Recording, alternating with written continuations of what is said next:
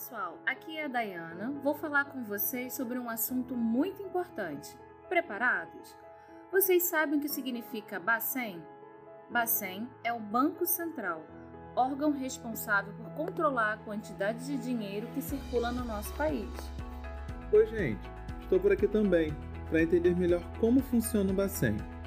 Dai, pode me explicar qual é a função desse Banco Central? A função dele é regular todas as atividades bancárias e financeiras.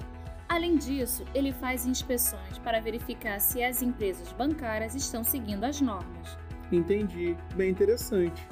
Então, pessoal, agora que vocês já sabem o que significa Bacen e a sua função, vamos aprofundar mais o nosso conteúdo e falar sobre as suas métricas.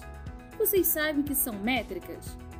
Métricas funcionam como indicadores e medem resultados, assim como os nossos indicadores de ABS, aderência, entre outros. O Bacen criou essas métricas para verificar como é a relação entre o consumidor e a empresa, a fim de proteger o consumidor. Afinal, todos somos consumidores e em algum momento precisaremos ser auxiliados e protegidos, não é mesmo? Lembre-se, hoje trabalhamos para uma empresa financeira que é a Losango e a nossa central de relacionamento também será avaliada pelo Bacen em alguns pontos.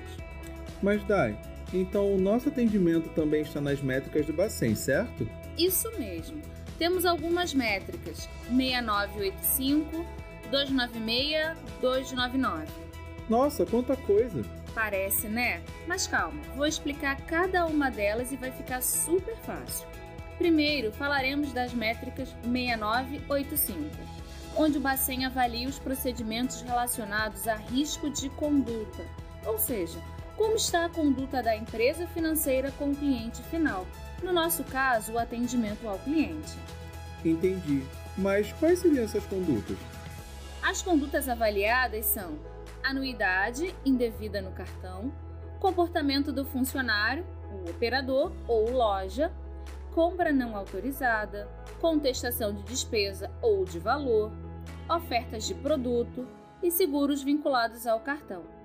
A segunda métrica é a 296-299, que é relacionada ao número de reclamações de práticas de venda.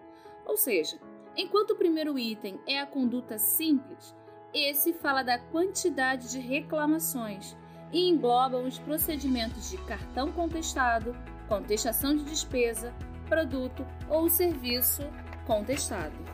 Hum, entendi. Então, quando o cliente abre uma reclamação, o Bacen analisa através dessa métrica? Corretíssimo. Agora ficou muito mais fácil entender um pouquinho do Bacen, certo? Recapitulando, 6985 fala da conduta, enquanto a 296-299 fala do número de reclamações. O nosso papel no atendimento é interpretar corretamente a reclamação do cliente e ser aderente aos procedimentos do e-book, ou seja, seguir a orientação que temos lá.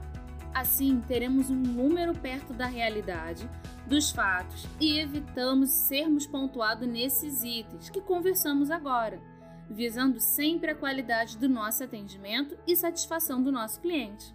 Tudo bem, deixa comigo. Pessoal, conto com o apoio de vocês também, hein? Por enquanto é só, até a próxima!